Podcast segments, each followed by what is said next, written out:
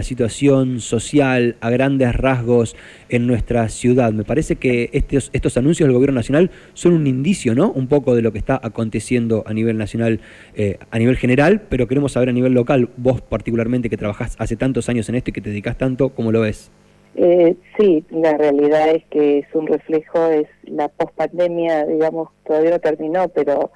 las secuelas que dejaron socialmente dejó todo el aislamiento y demás, eh, la verdad que el Estado tiene que volver a, armar eh, estructuras para poder estar presente al lado de todos esos sectores eh, más vulnerables, ¿no? Y cuando hablamos de sectores vulnerables, que eso es algo que allá por los inicios de, del aislamiento y demás lo decíamos, todo ese sector de, personas que trabajan independientemente, entonces quedan como más afectadas frente a esta situación. Entonces empiezan a... Es un universo que al cual hay que informarle cómo poder acceder a distintos programas y demás, articulado con todos estos eh, eh, programas que ha acercado provincia, eh, nación, desde el municipio y armar una gran red de, de articulación para poder sostener a todo este universo. Nos encontramos eh, con varias situaciones, varias aristas eh, de complejidad en toda esta situación, toda esta cuestión de, la pospandemia, donde eh, vemos desde el municipio el tema de, de tener que estar acompañando a, con el tema de salud a muchas personas que, que después de lo que fue el aislamiento empiezan a retomar sus estudios, bueno, ahí nos encontramos con estas cuestiones, personas que trabajan de forma independiente, entonces frente a la enfermedad quedan como sin esa posibilidad de tener un ingreso y ahí el Estado tiene que estar acompañando. Eh, por otro lado, eh, todo el universo eh, de, los chicos en las escuelas, donde ahí se hace un gran trabajo eh, de articulación con, con lo que es el servicio social, con los equipos, los gabinetes de las escuelas y la asistencia y esa presencia del Estado eh, para poder ir conteniendo y acompañando todas estas situaciones de gran vulnerabilidad. Eh, otra de las aristas que nos encontramos eh, creo los problemas que nos encontramos ya el primer, en el primer momento y vimos es lo habitacional. Y eso es lo que eh, más fuerte tenemos en, como problemática en nuestra ciudad. Eh, lo que es asistencia o emergencia habitacional, digamos, eh, ahí se está acompañando también muchísimas a muchísimas familias con cuestiones a veces que parecen básicas y en realidad eh, las consecuencias que genera no tener esta situación, esta problemática hecha eh, resuelta, genera muchas complicaciones, como por ejemplo la instalación de luz segura. A todo esto que estoy haciendo así como un pantallazo que ni empecé con, con lo que es el trabajo del Estado eh, a través de lo social, eh, sí creo que es importante eh, saber cuál es el lugar donde debe asistir cualquier vecino que está frente a una situación que siente que el Estado lo puede acompañar o guiar a veces en, poder armar toda esta red de los diferentes beneficios que van teniendo, eh, van generando desde Nación, desde, desde las obras sociales, bueno, ya te digo, es, es todo un sistema que se abre institucional frente a cada problemática este lugar es el centro de salud, eh, los centros de salud que tiene el municipio en cada barrio, donde la trabajadora social tiene el primer contacto con el vecino que se acerca. Eso es muy importante eh, para tener una referencia, ya insisto, en un universo que no ha tenido nunca que asistir, entonces, bueno, eh, tener presente esta cuestión. Bien. Si bien eh,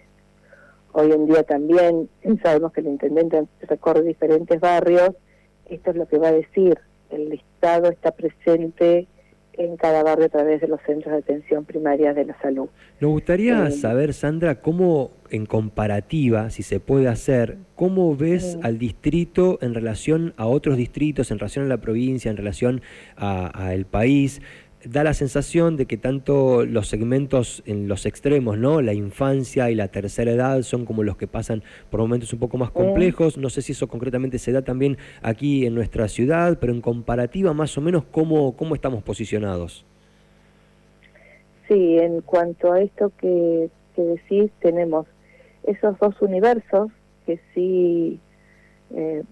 realmente, bueno, te lo voy a, con, con lo de niñez, te, te, he dicho que el Estado sí se articula. Eh, lo que es tercera también tenemos una, a ver, ah, podemos armar red con lo que son las personas ya que tienen una jubilación, una pensión. Tenemos un universo que nos queda como fuera de todo el sistema y es donde ahí el Estado también va generando diferentes dispositivos, eh, el Estado municipal, digo, eh, articulando, si se puede, con Provincia Nación, donde tenés un universo de personas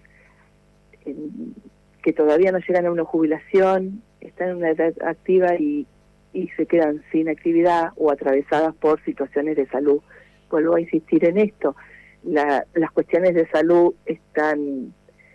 están atravesando a esta edad en ahí es donde estamos con con una cuestión de complejidad donde el Estado debe estar presente entre edad entre 40 y, y 60, 65 años. Ese universo, la realidad es que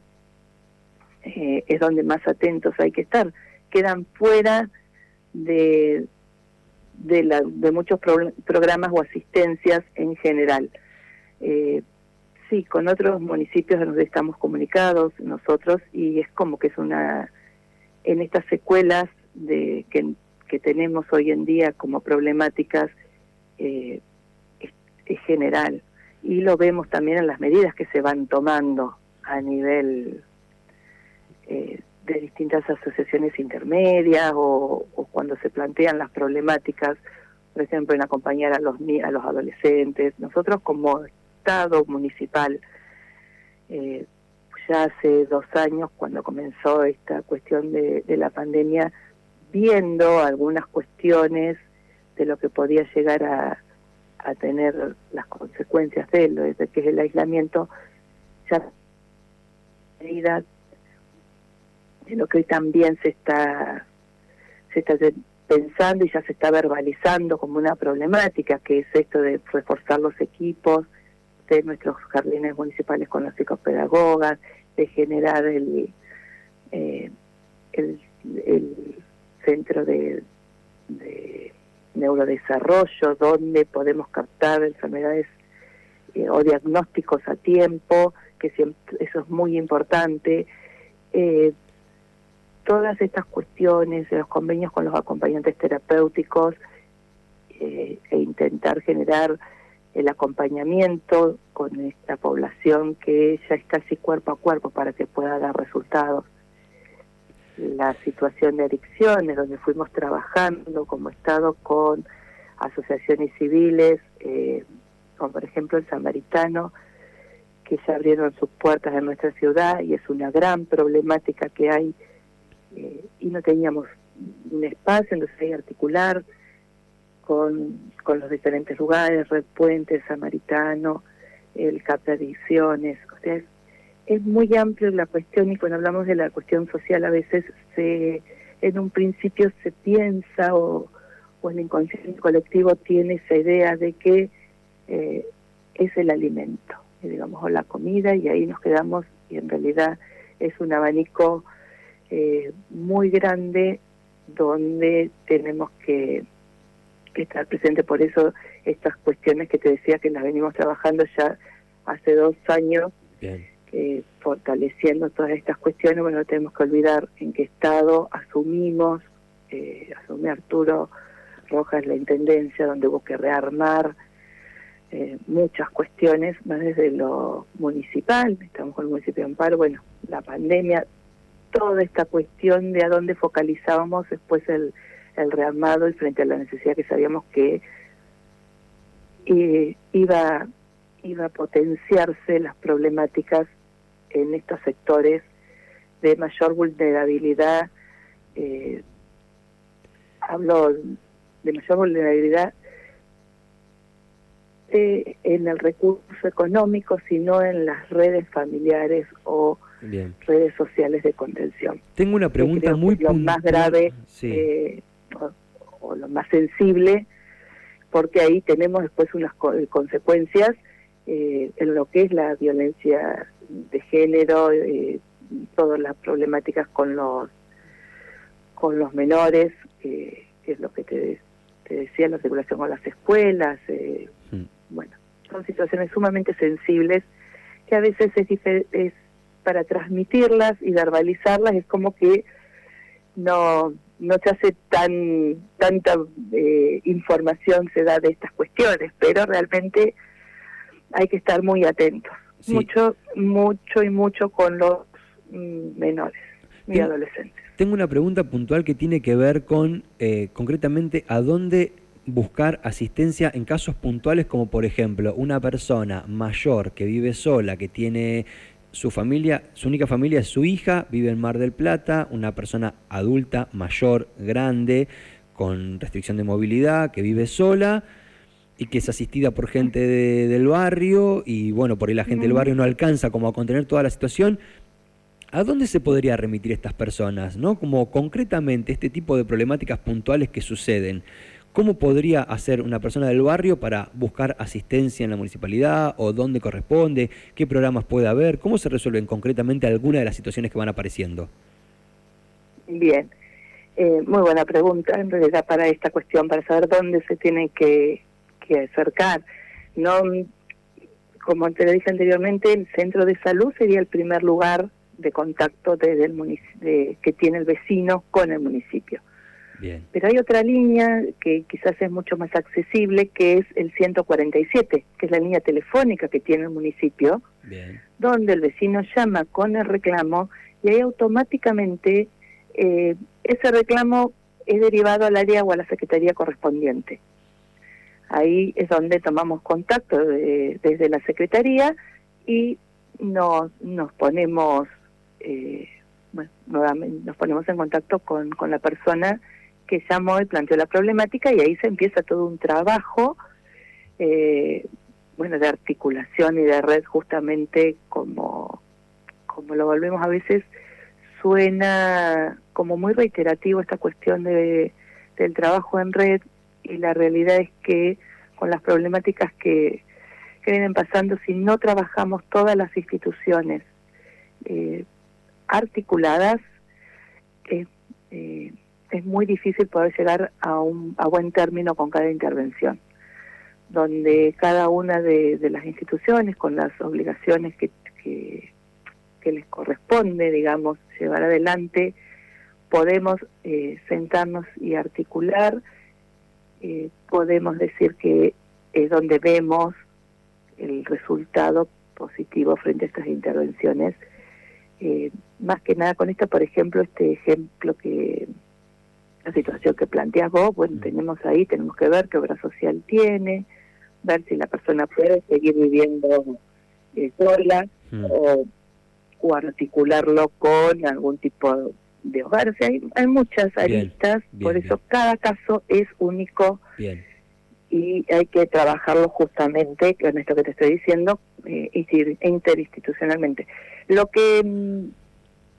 reiterar y lo importante, el 147, para cualquier problemática. Excelente. Eh, es el lugar, y digamos, de más fácil acceso para esta comunicación con, con el Estado municipal. Excelente. Sandra, te agradecemos muchísimo esta comunicación. Entendemos que tenés muchísimo trabajo y es lógico, así que todo este tiempo que nos has destinado te lo agradecemos eh, considerablemente y seguramente a medida que vayan surgiendo noticias que correspondan a tu área, te seguiremos requiriendo, tanto sea para entrevistarte o para que nos compartas información, así podemos mantener informada a la gente que escucha cada mañana de K2, ¿sí?